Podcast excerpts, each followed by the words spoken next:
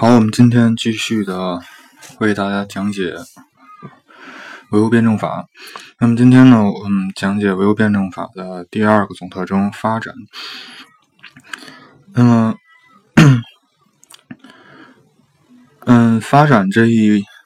这个内容呢，要跟后面的这个多义统一和嗯质变量变嗯结合着去。学习，那么所以今天内容会相对于啊联系要少一些，嗯，那么第一联系的实质是什么呢？联系是不是不好意思，发展的实质是前进的上升的运动，发展的实质是新事物的产生和旧事物的灭亡，嗯，就是尽管在事物发展过程中伴随着下降、重复循环。等各种运动形式，但是发展始终是运动多项性中的主流。也就是说，在一个事，在一件事上可能会有一些波动，可能会有时候往不好不好的方向发展，但是它的这个总趋势一定是一定是一个是上升的。嗯，那么。第二呢，新生事物是不可战胜的，因为在哲学里，新的事物呢，不是说这个就是不是以时间，嗯，去这个区分新旧的。那么，因为新事这里的新事物呢，是指那些合乎历史前进方向，然后具有远大前途的东西。那么，旧事物是指丧失历史必然性、日趋灭亡的东西。新事物是不可战胜的。因这有有两个原因，第一呢，是因为新事物与环境的关系。那么新事物之所以新，是因为有新的结构和功能，它适用于已经变化的环境和条件。旧事物之所以旧，是因为它的各各种要素和功能已经不适用于环境和客观条件的变化，所以走向灭亡是不可避免的。那么，第二呢，就新事物与旧事物的关系而言，新事物在旧事物的母体中孕育成熟的，那么它既否定了旧事物中消极腐朽的东西，又保留了旧事物中合理的、仍然适合新的条件的因素，并添加了旧事物所不能容纳的新内容。所以从这两方面来看呢，就那么新事物的本质上优越于旧事物，具有强大生命力。嗯，那么从这个，那最简单的就是从这个科技上可以看出来，就比方说最开始咱们，咱们用电话是吧？就那个座座机，然后呢可以给别人去这个交流，但是电话就是。你可以看到，就是那些就是大的电话公司，并不是被它的这个行业内的竞争对手给这个取代的。那么，那么取代座机的呢，是这个是手机，对吧？那么，因为因为手机呢更加便利，然后包括这个后面手机的这个价格，嗯，越来越便宜了以后，那么它逐渐的提。去替代替代了这个电话的一个一个市场，那么一个地位，嗯，那么这这是这是第一，那么还有呢，就是在这个在现在这个高速发展的一个商就是商业模式这种，嗯。互联网，然后再加上现在科技的一个高速的一个发展，技术新技术，那么每天都会出来好几个的这种这种嗯时代下，嗯，可以发现很多旧的公很多这个旧的公司，比方说在这个嗯，比方说全球的五百强或者全球的前一百强，那么每年都会有有些公司就是。从这个从五百强或者一百强中，那么调出来，那么也会有新的公司。这就是因为这种，在这个高速的一个科技发展下呢，嗯，那么也就是说，这种商业环境在不断的变化，所以说在很多时候就是还没等那些，比方那些老公司、那些大公司反应过来的时候，那么那些曾经的那种新兴公司，那么以这种惊人的速度增长起来的时候，他们以很多时候就是已经来不及被收购，它已经变得很大了，已经变得体量非常大了。那么慢慢慢的，它就那么这些新兴公司呢就会取代老公司的地位，嗯，所以这是这个新旧事物，新事物是不新事物不可战胜，那么旧事物必然灭亡。嗯，还有就是第二发展与过程。那么事物的发展是一个过程，一切事物有只有经过一定的过程，才能发才能实现自身的发展。所谓过程，是指一切事物具有其产生、发展和转化，为其他事物的历史都有 它的过去、现在和未来。嗯。那么，自然界、人类社会和思维领域中的一切现象都是作为过程而存在的，作为过程而发展的。也就是说，这那么这里呢，对应了前面说的这个运动的必运动是绝对的。那么，因就是事物在不断的变化。那么，恩格斯指出，那么事物，呃，世界不是继承。事物的集合体，而是过程的集合体。也就是说，那么，这就是说，这也就是体现这种嗯，运动的绝对和这个静止的相对。那么就是说，就是相当于这个世界是在不断的一个变化的。那么，嗯，并不是说这个，就比方说。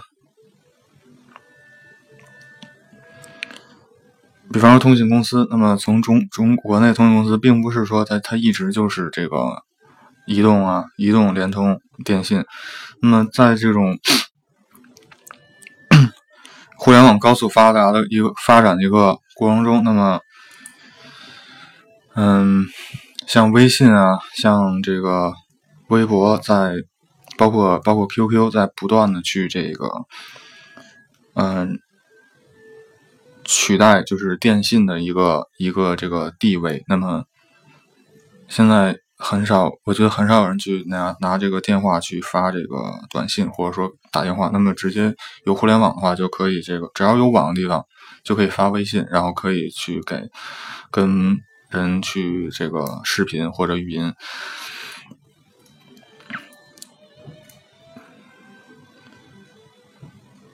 那么，在辩证法看来，一切事物都处在发展、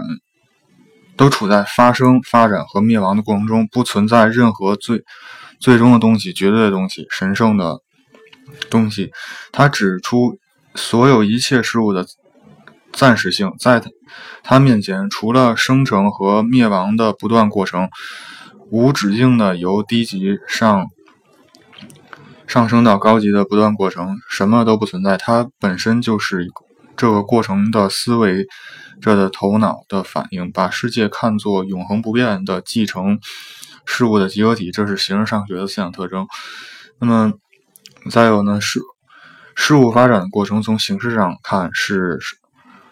是事物在时间上的持续和空间上的广延性的交替；从内容上看是事物的。事物在运动形式、形态、结构、功能和嗯关系上的更新。嗯，唯物辩证法关于事物发展是过程的思想意义，就是坚持事物发展的过程的思想，就要用历史眼光去看问题，把一切事物如实的看作是变化发展的过程，既要了解他们的过去，观察他们的。现在又要预知他们的未来，嗯，那么这里呢，我想到就是在前前几天的时候，我跟同学吃饭的时候，就是聊到这个，嗯，就说说这个廊坊这块不是很发达。那么我说，因为廊坊这廊坊是一个就是工业的一个城市，那么它肯定要离这个，嗯，离繁华地方远些，因为因为因为污染嘛。然后然后呢，他们然后呢，就是我同学就是就说，那那宝钢和这个武钢，它它周围也挺繁华的呀。那所以这时候我突然我就想，我就这个反应过来，就是说，嗯，你得从这个历史的角度去看，因为像宝钢的话，我觉得它最次最次建成也得是在这个。就是一八一一九一九八零年一九八零年以后，我估计可能宝钢的一个一个原型应该一个雏形应该是在这个，嗯，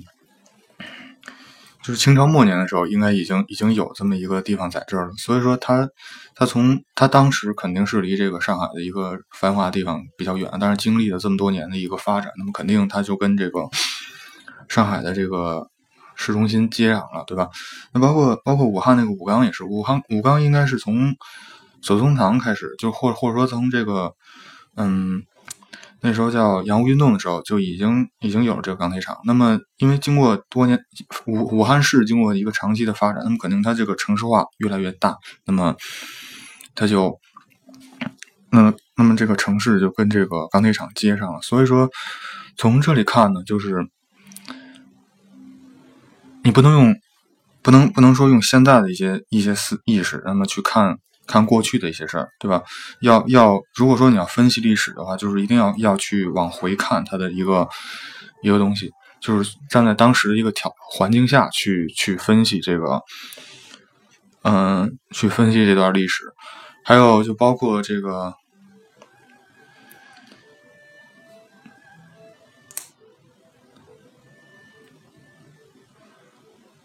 你就就比方说这个，嗯，在这个就说在大萧条期间，那么就说说这个农场主，嗯，宁愿把牛奶倒掉，也不愿意给这个发来给朋给人喝。那么从这块看呢，就是那首先要先去了解一下，就是，就是像像像像农场这样，就是啊这种。牛奶的这种这种，嗯，经济体到底是一个什么样的经济体？因为它它是它要依靠，它肯定首先它肯定是在城市边缘的，对吧？然后它那么它要依靠依靠这个运输，而且包括如果说当时在这个如果巴氏消毒。就是消毒技术还不是很成熟的时候，其实牛奶放不了多长时间的，应该可能只能放个一两天，一天估计就会坏了。那那么它不到了，那么它就不可能。如果说它那个运输公司也也倒闭的话，那么它不到了，那那那那它那它就坏在农场里了。所以说这个就是一定要去理性的去看待问题，然后包括就是那。就是不能用现在的这个现，就是说用现在的一个认识，或者说用现在一个世界观去去看、去评价过去的这个事儿，就一定要回到过去。那么这是，这是这这是要说的。那么再有呢，唯物辩证法与科学发展观，辩证唯物主义与历史唯物主义是马是马克思主义最根本的世界观和方法论，发展和。联系是唯物辩证法的总特征，嗯，那么所以说，这个科学发展观是马克思主义关于发展的世界观和方法论的集中体现。那么就是说，要告我们要要明白，就是说，不仅要全面的把握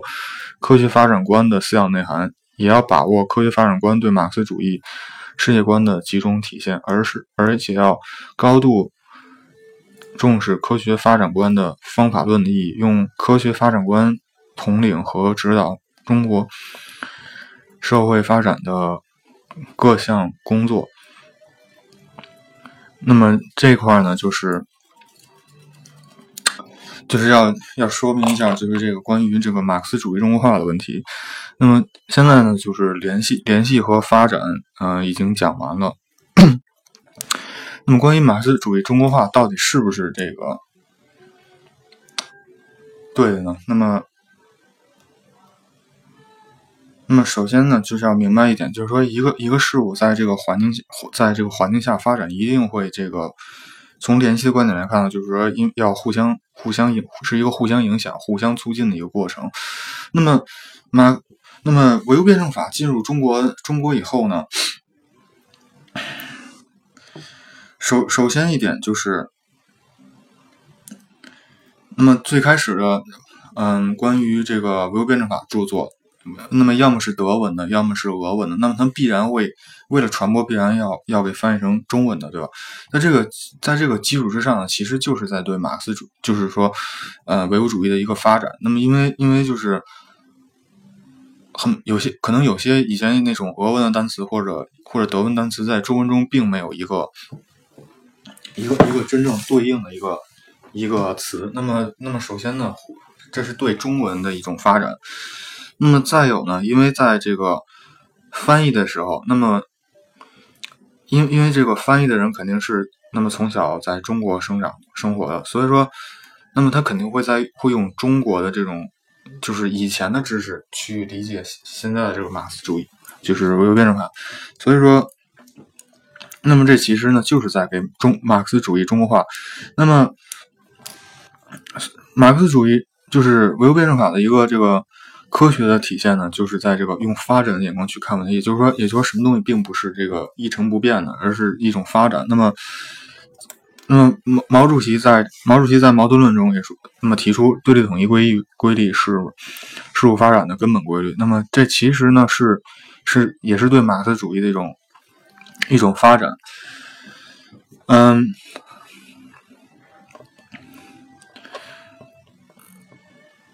那么这是。就是马克思主义中国化的一个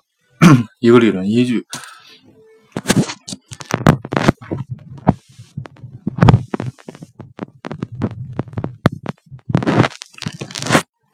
那么再有呢，我想就是说一下，就是为什么我要去，就是做这样一个节目，去这个，嗯，去讲这个唯物辩证法，因为。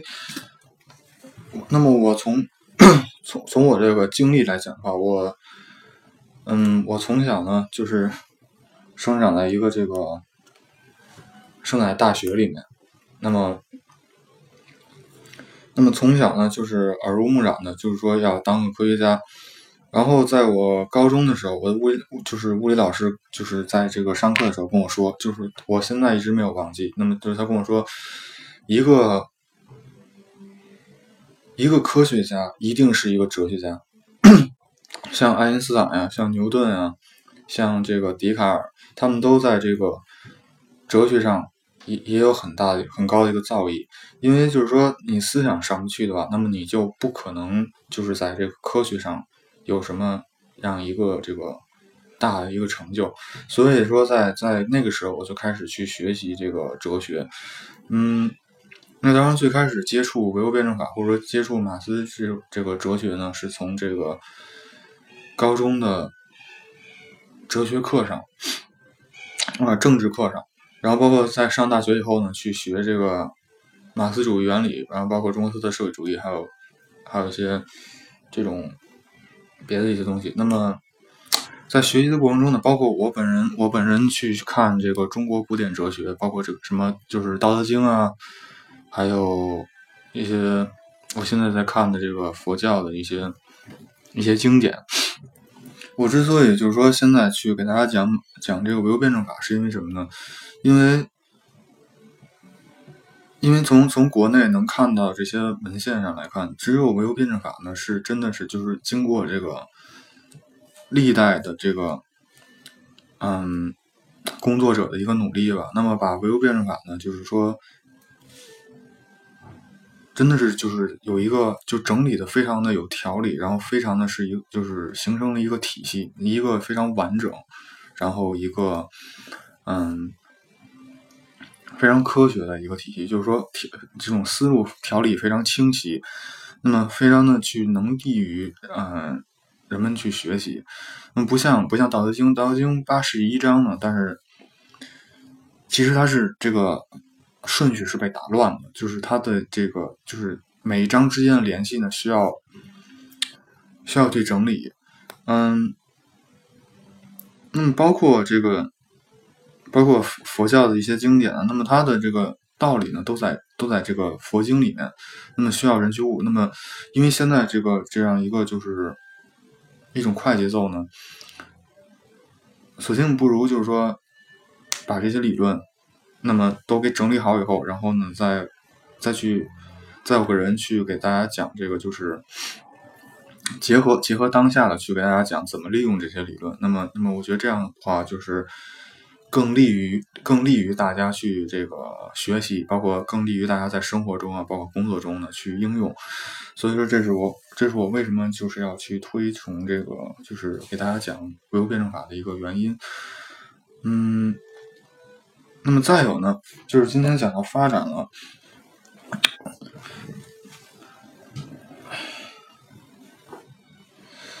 那么讲到发展，就是说一个好的一个思想体系，那么一定是一个就是这种开放性的这种这种思想体系，就是说它肯定不是一成不变的。你比方说，就像 IS 啊，包括一三，就是一三国为什么会就是走向一个恐怖这种主义的道路，就是因为他的这种极端的去信仰那个教义，那么导致了他就是。因为，因为你像，因因为他他在他不发展，但是外界在发展。那么是对于他们来讲，就是咱们相当于是这种世俗世界。那么世俗世界一直在发展的过程中，就是在对他原来这个教义的不断的一个冲击。你比方说，他们很多教义就说这女性就是要要只能露眼睛，然后包括这个。稍微犯点错误，就要就要死刑。那么很多很多刑法是非常残忍的，比方说拿石块砸死，或者说绞刑啊，或者烧死。所以说他他，所以说这种很多这个教义已经不再适合于现在这个社会的这种前提下呢。那么他再去遵守的时候，因为外界的这个不断的一个冲击，你包括像像他离他们比较近的土耳其，已经是一个非常开放的一个。一个伊斯兰国家了，那么很多女性呢已经可以开始穿这种现代化的衣服的时候，那么他们就是为了去这种延续他们的这种，那么肯定会走向一个极端。那么包括嗯，就说唯物辩证法吧，那么也出现过这种像修正主义啊，像这种教条主义，就是所以说嗯。从我从我接触这个唯物辩证法到到现在呢，也有这个也有六七年的时间了吧。那么我也看到，就是有很多的人，就是包括他们也上上党课呀，包括去很多这个一些学本来就是学哲学的，是学哲学专业，他们在这个理解的时候，也多多少少会有偏差，就是所以说，嗯。你像马克思，包括毛主席，包括列宁啊，这些这些先辈们，那么他们呢，这个确实是非常的一个聪明，然后包括他们对这个辩证法的一个把握是非常的完善的，然后所以要经过，所以作为作为后辈来讲的话，那么嗯。一个是，就确实就是理解它呢，是一个非常难的，但是呢，就是还是要努力吧。那么下回呢，嗯，下个星期呢要讲这个，嗯，辩证法的三大规律中的第一规律就是对立统一规律。好，今天就这样，谢谢大家。